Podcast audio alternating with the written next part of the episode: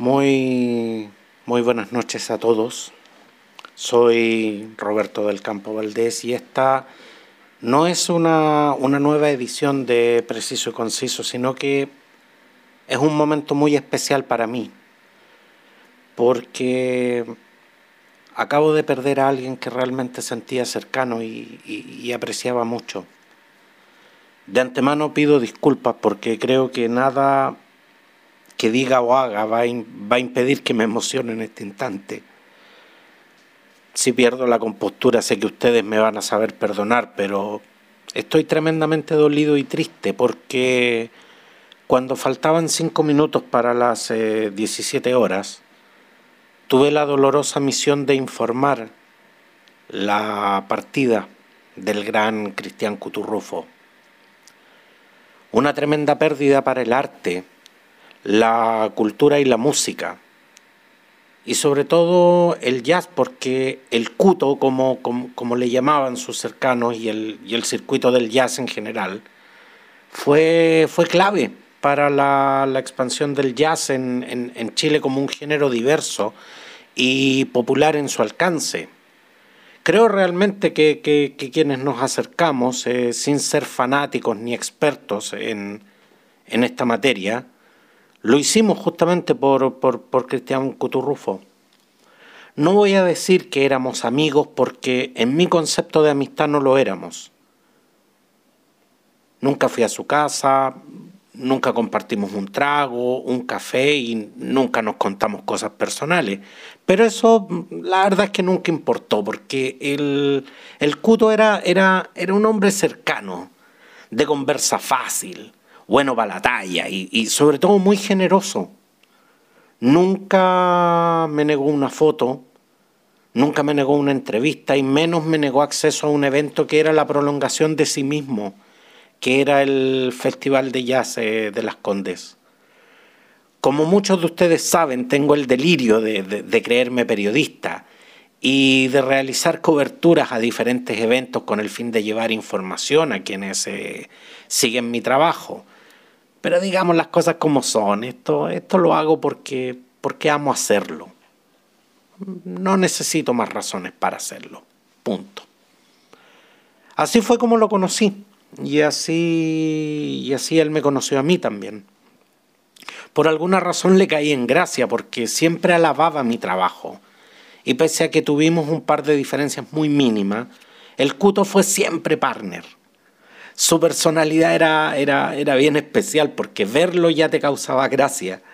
Era, era, como, era, era como un personaje de caricatura, su, su, figura redonda, su estilo entre centroamericano y medio New Orleans para vestirse, pero sobre todo su pelo largo y desordenado y esa espesa barba que, que lo hacía ver como un monstruo peludo, que, que, que más que terror te causaba risa. Una, una de las grandes preguntas que me hice durante esta pandemia era cómo se ponía la mascarilla el cuto. De, verdad que, que, me, hubiese, me, hubiese gustado verlo. Pero como dije antes, era un hombre de sonrisa fácil. Debe haber tenido sus momentos de, de, ofuscación, pero yo nunca se los vi. Conmigo siempre fue amable y cuando empecé a ir con mi familia eh, a cubrir el festival de jazz, era, era muy amable con mis hijas.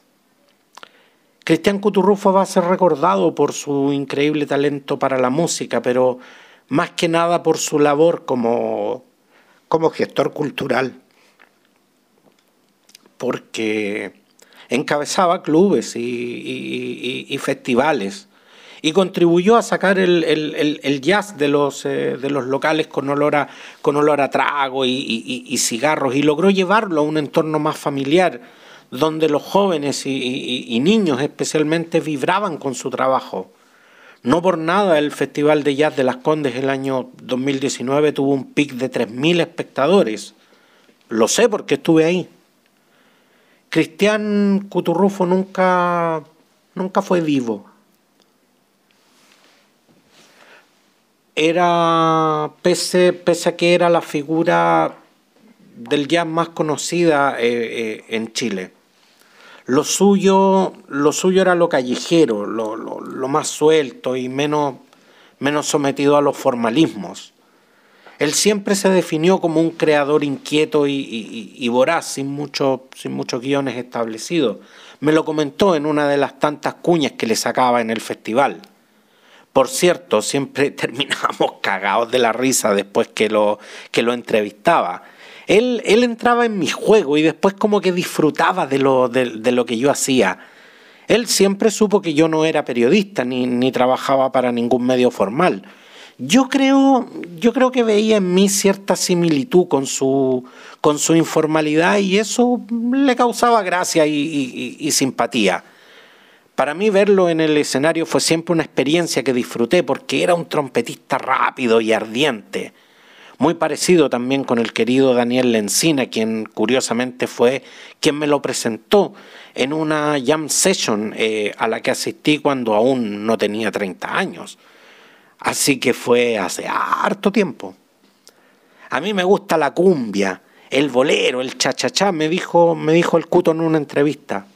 Todos se mueren por ser buenos, por ser grandes jazzistas. Y yo les digo, preocúpense de ser buenos músicos. Detrás de todo ese pelo había, había, había un hombre intelectualmente muy interesante. Siempre siempre para mí fue un verdadero placer entrevistarlo. Su último, su último álbum fue Socos en, en 2019, su primer título en vinilo y que honestamente creo que es un patrimonio para, para el jazz chileno por la sonoridad que tiene y por los músicos que, que intervinieron. Los invito, los invito a escucharlo, es de verdad un disco, un disco espectacular. La, la pandemia, como a muchos, lo, lo obligó a dejar momentáneamente los escenarios. Pero él pudo presentarse en el Festival de Jazz de El Cairo junto a, junto a su trío. Fue uno de los pocos eventos musicales del mundo en el año del COVID-19 y él estuvo ahí. En diciembre programó un show de aforo reducido con alrededor de 60 personas en el Centro Cultural de Las Condes junto a su trío.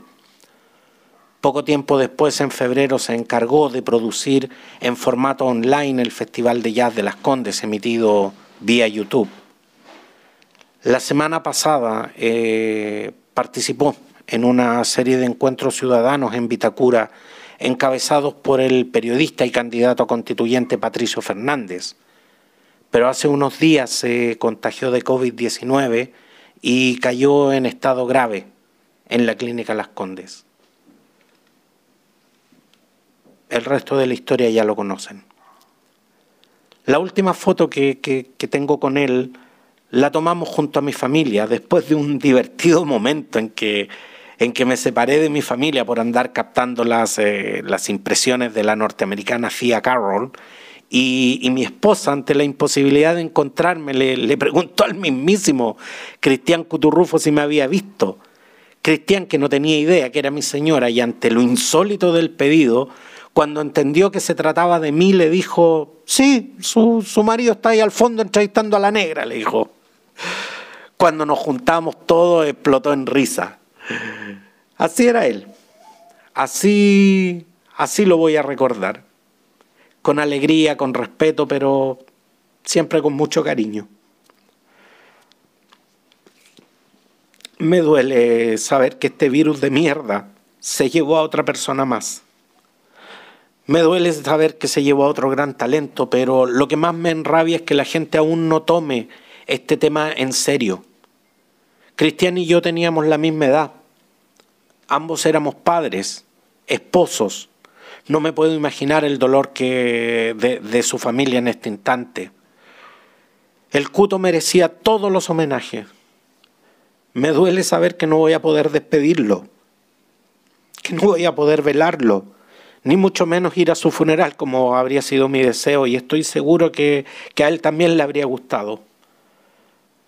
Pero esto es lo que nos tocó y aunque tenga que masticar mi rabia, sé que es una realidad que no puedo cambiar. Tengo, tengo mucha pena y dolor. Siento que se me fue un amigo, aunque formalmente nunca lo hayamos sido, pero a estas alturas, ¿qué más da? Le prometí al momento de, de despedirnos que estaría con él. Le prometí que estaría con él en la, en la próxima versión del festival, haciendo lo que mejor sé hacer. Le pedí acreditación para poder trabajar de manera más profesional y él personalmente me dijo que se iba a encargar de acreditarme. Estoy realmente seguro que lo habría hecho porque era, era un tipo de derecho, era un tipo de palabra. Adiós, eh, adiós, Cuto. Gracias Gracias por todo. Te fuiste demasiado pronto. De verdad cuenta conmigo para, para seguir promoviendo el jazz en Chile, porque el show tiene que continuar y la música no se puede apagar. Gracias a todos por compartir este momento conmigo.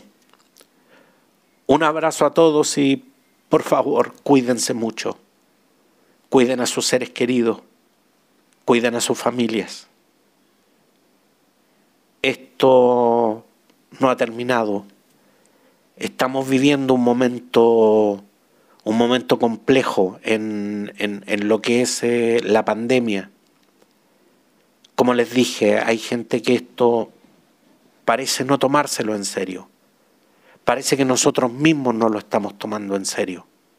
Siempre lo he dicho, los comunicadores no podemos ser meros repetidores de noticias. Tenemos que llamar a la conciencia de la gente. Tenemos que ser capaces de comunicar, de generar conciencia y sobre todo de, de, tratar de generar esos necesarios cambios que nuestra sociedad necesita. Estamos viviendo un momento único en la historia pero un momento que ha costado demasiadas vidas.